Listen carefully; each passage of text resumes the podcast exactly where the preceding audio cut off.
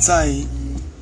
前一阵子考研究所的时候，其实有很长一段时间我都觉得很寂寞。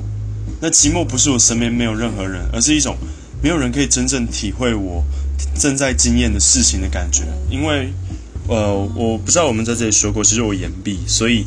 我大我身边的学弟都一届，所以其实跟他们没有到特别熟。